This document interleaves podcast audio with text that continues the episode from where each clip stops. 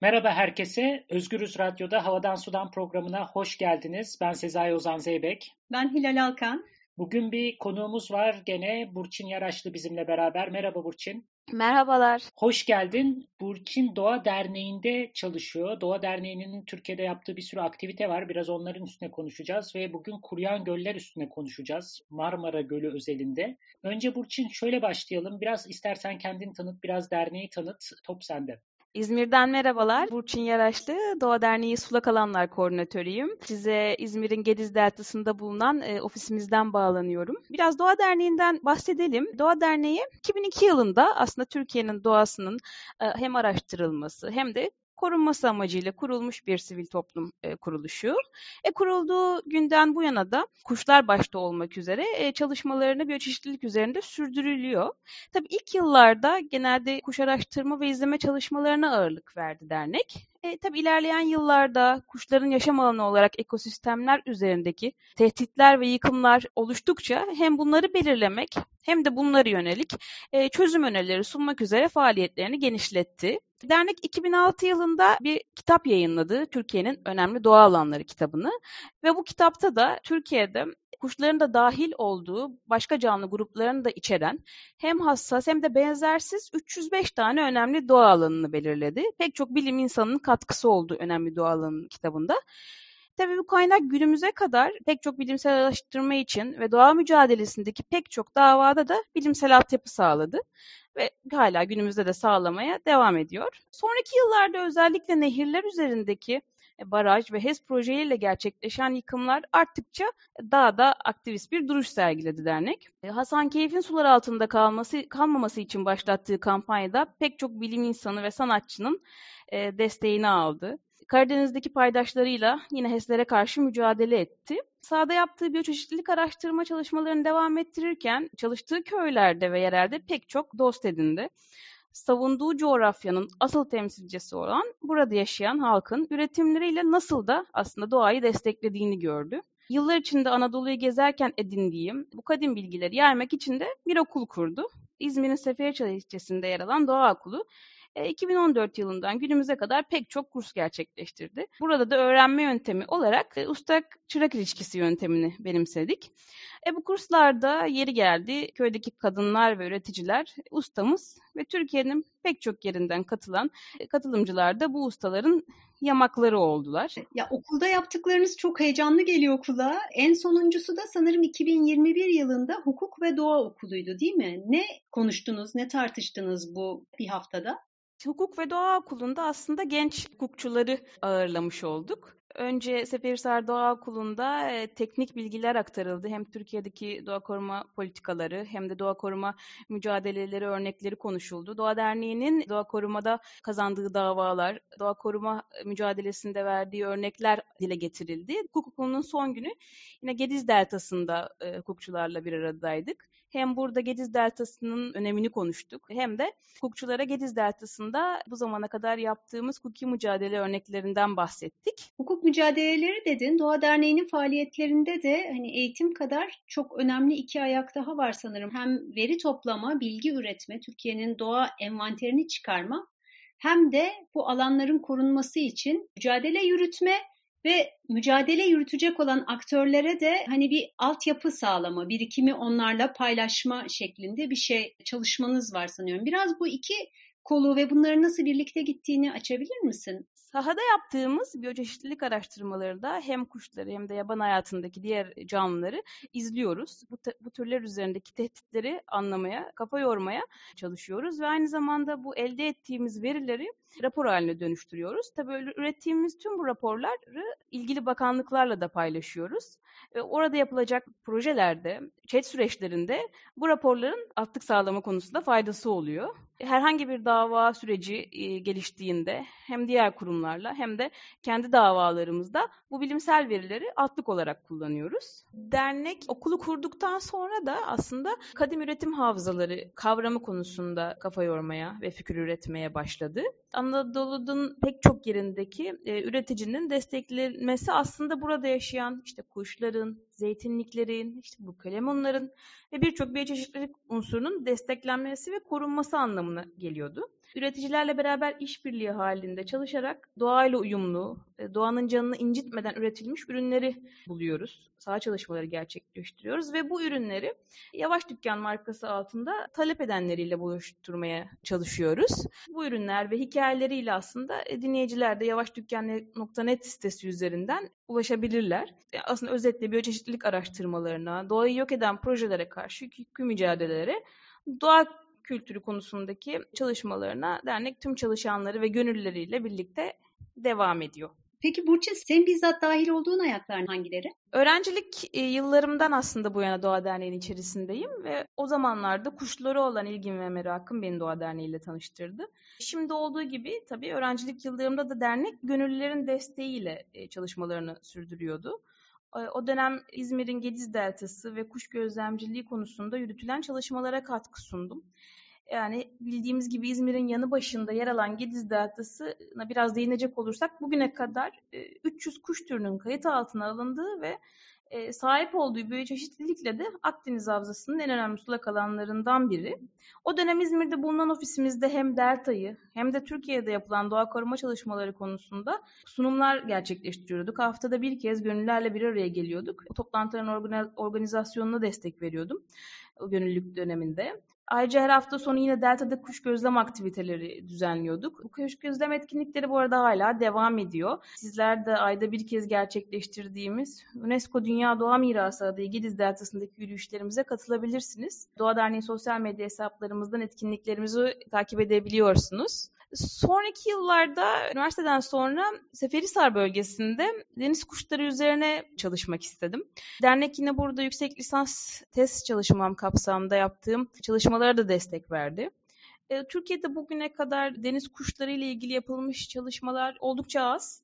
Bugün hala biz dernekte deniz kuşlarını izlemeye, yaşam alanlarını belirlemeye ve bu türler ve özellikle bu türler üzerindeki ve yaşam alanları üzerindeki tehditleri anlamaya e, çalışıyoruz. Sonrasında doğa okulu kurslarına katkı sundum. Derdimizi daha çok insana anlatmaya bu kurslarla devam ettik. Yine o dönemler derneğin Datça ve Bozburun Yarımadalarında, Gediz Deltası'nda yürüttüğü koruma çalışmalarına destek verdim. Aynı zamanda Orta Anadolu'daki ve Türkiye güneyindeki sulak alanlar gibi ekosistemlerde de kuş izleme çalışmalarına katıldım.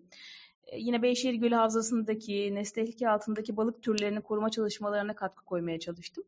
E, orada da aslında günümüze kadar sulak alanlarla ilgili değişimleri de gözlemleme e, şansım oldu. Şimdi derneğin e, sulak alanlar koordinatörlüğünü yapıyorum ve Türkiye'nin sulak alanlarındaki değişimleri inceliyoruz. Özellikle Gidiz Deltası ve Marmara Gölü gibi önemli doğa alanlarında koruma ve izleme çalışmalarına destek veriyorum. Sulak alanlardan bahsettin, oradaki çalışmalardan bahsettin. Medyadan takip ettiğimiz kadarıyla şu an bir sürü sulak alanı kaybediyoruz. Kuraklıkla uğraşıyor Türkiye genel anlamda. Bunun bir sürü sebebi var. Bunu biraz senden dinlemek istiyoruz. Özellikle Marmara Gölü etrafında çalışıyorsunuz galiba. Sen de e, ona dahilsin. Oradaki o kuraklığı takip eden e, ekibin içindesin. Bu kuraklık meselesini biraz açar mısın? Sebepleri ne, olası sonuçları ne? Marmara Gölü neden önemli? Biraz bundan bahsedelim. E, Marmara Gölü Ege bölgesinde Manisa ilinde yer alan bir sulak alanımız. Marmara Gölü sulak alanlarının korunması yönetmeliğine göre 2017 yılında ulusal öneme haiz sulak alan olarak ilan ediliyor. E, göl aynı zamanda Türkiye'deki 184 önemli kuş alanından ve 305 önemli doğa alanından da biri. Kış aylarında göle su kaynakları ulaştığında yaklaşık 65 bin su kuşu görülebiliyor da, e, alanda. Yine buradaki önemli kuşlardan biri tepeli pelikan. Nesli tehlike altına girmeye yakın olan tepeli pelikanın da dünya nüfusunun %9'u kış aylarında Marmara Gölü'nde besleniyor ve kışı burada geçiriyor. Yine bölgede yapılan bizim de destek verdiğimiz kış ortası su kuş sayımlarında e, yine nesli tehlike altında olan elmabaş patka kuşunun önemli sayıları da gölde görülüyor. Yani aslında baktığımızda göl kuşlar açısından önemli bir, önemli bir konaklama, beslenme ve üreme alanı. Göle ve Türkiye endemik balık türleri içinde bir yaşam alanı. Ancak 2011 yılından 2021 yılına kadar geçen 10 yıllık süreçte tabii Anadolu'nun diğer sulak alanlarında yapıldığı gibi su ve tarım politikalarındaki yanlış planlama ve uygulamalar nedeniyle e, gölün yüzey alanının %98'lik bir kısmı yok olmuş durumda. E, elbette burada bahsettiğimiz yok olan göl yüzeyinden çok bir ekosistem. Bu yok oluşla birlikte göl kıyısındaki sosyoekonomik yaşam ve biyoçeşitlilik e, olumsuz etkilenmiş durumda. E, kurumayla birlikte kuşlar ve insanlar göç etmek zorunda kaldı. Bölgede balıkçılıkla geçimini sürdüren Göl Marmara ve Çevresi Su Ürünleri Kooperatifi de göl kurduktan sonraki dönemde balıkçılık faaliyetleri bitti ve balıkçılık faaliyetleri bitmesine rağmen su kiralama sözleşmesi kapsamında hala alacak tutarı balıkçılardan isteniyor. Yani aslında olmayan bir göl var ve o gölün balığı yok ve olmayan balığın da e, balıkçılardan parası isteniyor. Buradaki problem gölün ana kaynağı Gördes çayı ve Gördes çayının suyu gölün kuzeyindeki bu şekilde ifade edebiliriz. Gördes Barajı'nda tutuluyor. Aslında Marmara Gölü'nü yüzey sularıyla beslemek amacıyla üç kanal inşa edilmiş. İşte bunlar Kumçayı, Adala ve Marmara Gölü besleme kanalları. Ancak bu kanalların suyu da göle ulaşmıyor. E, buradaki göl kurudukça göl tabanı ve ortaya çıkan e, ekolojik açıdan değerli tarı, e, çamur düzlükleri ne yazık ki tarım alanına çevriliyor. Tüm Pardon alan... araya girdim. Peki Tabii. bu kanalların suyu neden ulaşmıyor? İşte aslında e, derdimiz de o. Bu kanalların kuzeydeki Kumçayı kanalının suyu Gördes çayıyla birlikte göle akması gerekiyor ama Gördes çayının suyu Gördes barajında tutuluyor. E, Ahmetli regülatörü dediğimiz bölgeden göle su verilmesi gerektiğini söylüyoruz. Bu da Marmara Gölü besleme kanalının kullanılması gerektiği anlamına geliyor ama buradan da göle su verilmiyor. Bizim söylemimiz bu iki yöntem üzerinden hızlı çözüm olarak bu iki kaynak üzerinden su verilmesi yönünde. Ancak bu kaynaklardan göle ne yazık ki su ulaştırılmıyor. Şimdi bu, bu durum hem iklim krizi ve afetlerin tetikleyicisi. Sulak alanlar ne kadar iklim krizinden en çok etkilenen alanlar gibi görünse de ama aynı zamanda iklim değişikliğiyle uyum sağlamada önemli rolleri var. E, zaten iklim değişikliği nedeniyle yağışların zaman ve miktarındaki değişmeler e, ve özellikle iklim değişikliğinden öncelikle etkilenecek olan Akdeniz Havzası'nda Marmara Gölü.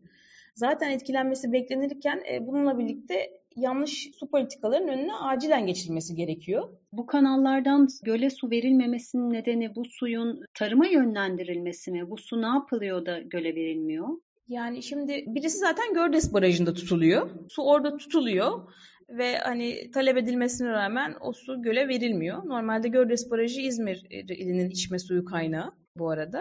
Biz de işte Ahmet Marmara Gölü Besleme Kanalı dediğimiz kanaldan su verilsin diyoruz. Buradan da su verilmiyor. Bir susuz yaz daha geçirirse gelir dönüşü gerçekten e, mümkün olmayacak sonuçlarla karşılaşabiliriz. Aslında şimdi yeni dönemde DSİ tarafından yeni bir proje planlandığı, e, yine bölgeye yakın e, derelerden su getirileceğini duyuyoruz ama yani gölün hali hazırda kendi besleme kanalları varken yeni bir projelendirme süreci daha da uzatıyor. Zaten hali hazırda kurulmuş bir sistem var. Hem e, daha çabuk ve hızlı sonuç alabileceğimiz. Ancak şu an yeni projenin detaylarını da bilmiyoruz. Ama bahsettiğim üzere bizim göle ne olacağı konusunda ilgili kurumlara yazdığımız resmi yazılarda aldığımız yanıtlar da ne yazık ki hızlı bir çözüme işaret etmiyor. Şu an e, bir bekleme süreci ve yeni bir projenin ne olacağını anlama sürecindeyiz açıkçası. Aslında bu göl hani daha önceden de bahsettiğim gibi e, sulak alanların korunması yönetmeliğine göre korunması gereken bir göl.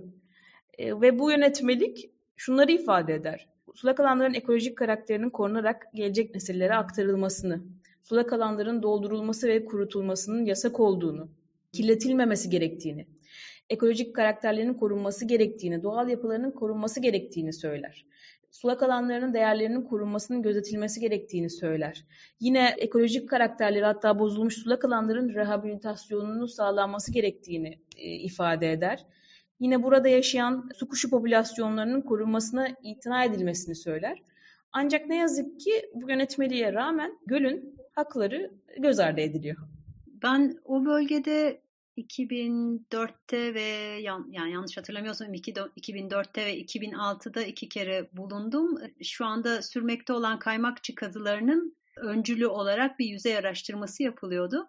Onun bir parçası olarak oralardaydım ve o zaman dediğim gibi bir büyük balıkçılık kooperatifi vardı. Epeyce bir tekne hala göle açılıyordu. Şikayetler vardı işte e, eskisi gibi balık olmadığına dair. Ama yine de yapılıyordu. Aynı zamanda çok ciddi bir şekilde de e, organik tarım yapılıyordu. Bu kuruma aynı zamanda oradaki tarım faaliyetlerini de etkilemiş olsa gerek diye tahmin ediyorum. Şu anda tarım ve geçimlik faaliyetler nasıl sürüyor bölgede? Alandaki aslında sorunlardan biri de tabii ki tarım yöntemlerinin kendisi. Şimdi bölgede göl tabanı bahsettiğim gibi kurudukça e, tarım alanına dönüşme problemi söz konusu. Aslında bu da yasak. Çok büyük alanlar ekilebiliyor ve bu alanların yani kimin ektiğine dair bilgimiz de yok. Hani bir kısmını küçük küçük parselleri belki köylüler ekiyor ama daha büyük alanlar da ekilebiliyor. Anlatabildim mi? Çok karmaşık ve çetrefil bir konu. Çok fazla tarafı var gördüğümüz kadarıyla. Peki balıkçılık ne durumda? Bölgede yaptığımız saha çalışmalarında tabii balıkçılarla bir araya geldik. Göl Marmara ve Çevre Su Ürünleri Kooperatifi ile de. E, ne yazık ki artık balıkçılık bölgede devam edemiyor. E, balıkçılık devam edemediği için insanlar artık göç etmek zorunda kalıyor. Çünkü orada e, bahçesi olan ve tarım alanı olan hani bunu işleyebiliyor. Zeytin üretimi yapabiliyor ya da başka meyveler üzerinden geçimini sağlayabiliyor ama e, yani tarım arazisi olmayan insanlar şehre gidiyorlar ve hizmet sektörüne dahil olmak zorunda kalıyorlar. Ya da işte günlük yevmiye ile gidebilecek bir iş bulurlarsa ancak o şekilde geçimlerini sağlamaya çalışıyorlar. O yüzden biz de bölgedeki balıkçılar da da dahil olduğu bir etkinlik düzenlendi e, ve bölgede yaşayan diğer e, halkların halkın da dahil olduğu e, şimdi biliyorsunuz İzmir Büyükşehir Belediye Başkanı Tunç Seyer aynı zamanda Ege Belediyeler Birliği Başkanı. E, bu vesileyle de konuyla yakından ilgileniyordu. 22 e, Mart Dünya Su Günü'nde hani göldeki kurumaya dikkat çekmek istedik ve talebimizi hep birlikte dile getirmek istedik. Yine Ege Belediyeler Birliği koordinasyonunda pek çok paydaş kurum ve sivil toplum örgütüyle birlikte Marmara Gölü yaşasın dedik. Bunun için bir etkinlik düzenledik ve yüzlerce doğa sever o gün Manisa Marmara Gölü'ndeydi. Ellerimizde mavi pankartlarla Marmara Gölü'nde böyle kurumuş tabanına su yazdık. E, bunların çekimi yapıldı. Ve oradaki halk da bunu tekrar e, dile getirdi göllerinin eski haline kavuşmasını istediğini ve zaten bizim bölgede yaptığımız çalışmalarda da sürekli çalışmalara destek oluyorlar. Ancak burada göl kıyısında yaşayan tabii tüm mahallelerin e, bu konuda hassas davranması, suyu titizlikle kullanması, göl tabanının sürülüp tarım alanına dönüştürülmeye çalışan hemşehrileri varsa da bunların önüne hep birlikte e, geçmesi gerekiyor. Alanın elbette hem korunması hem de devamlılığı gelecek nesillere aktarılması işte en başta e, yerelde sahiplenme ile mümkün olabilir. Biz de mümkün oldukça alanda olmaya ve desteklerimizi sunmaya devam edeceğiz. Peki Marmara Gölü'nden bahset yani oradaki kuraklık meselesi. Fakat hani en başta konuştuğumuz gibi bu kuraklık sadece o bölgeye has değil. Türkiye'nin genelinde bir kuraklaşma yaşanıyor şu an. Başka bölgelerde de. Dernek olarak bunları da takip ediyor musunuz? Ve neler yapılması gerekiyor? Ne gibi önerileriniz var? Elbette çalışıyoruz e, diğer alanlarda da. Aslında Anadolu'nun sulak alanları yıllardır yanlış su ve tarım politikalarıyla yok ediliyor. Bakanlığın belirlediği 93 tane sulak alan var. E, bunların baktığınızda 14'ü Ramsar alanı. E, işte 59'u ulusal öneme haiz sulak alan ve 20'si de mahalle öneme haiz sulak alan. Aslında hani bunları korunmakla yükümlü. E, Ramsar alanı nedir Burçin? Ramsar alanı aslında şöyle ifade etmek gerekirse sulak alanların korunmasını e, ve sürdürülebilir kullanımını amaçlayan bir sözleşme. Ramsar Sözleşmesi. 2 Şubat 1971 tarihinde İran'da imzalanan bir sözleşme olan Ramsar kentinden alıyor ismini. İmzalandığı tarih 2 Şubat biz Dünya Sulak Alanlar Günü'nü kutluyoruz. Ramsar Sözleşmesi kapsamında Türkiye'de 14 tane sulak alan ilan edilmiş bu sulak alanların pek çoğu ve aslında hani resmiyette de sulak alan olarak ilan edilmeyen tüm sulak alanlar pek çok eski politikalar sonucunda kurutuldu ve kalanların kurumasına da göz yumuluyor. E, hem yerüstü hem de yeraltı su kaynakları aslında kritik seviyede azalmış durumda. Tarımsal su kullanımındaki yanlış uygulamalar, kalkınma söylemiyle su kaynaklarının barajlarda hapsedilmesi, havzalar arası yapılan su transferleri sulak alanlarımıza aslında baktığınızda geri dönüşü olmayan e, zararlar verebiliyor. E, aslında burada yapılması gereken Türkiye'nin tarım ve su politikalarını ivedilikle güncellenmesi ve iklim değişikliğini de artık yani göz önünde bulundurarak sulak alanları restore etmesi, sulu tarımın önüne geçilmesi, daha az su tüketen ürünlerin teşvik edilmesi ve tabii suların kendi kaynaklarında ve doğal yapısına müdahale etmeyecek şekilde özgürce akmasına imkan tanınması gerekiyor.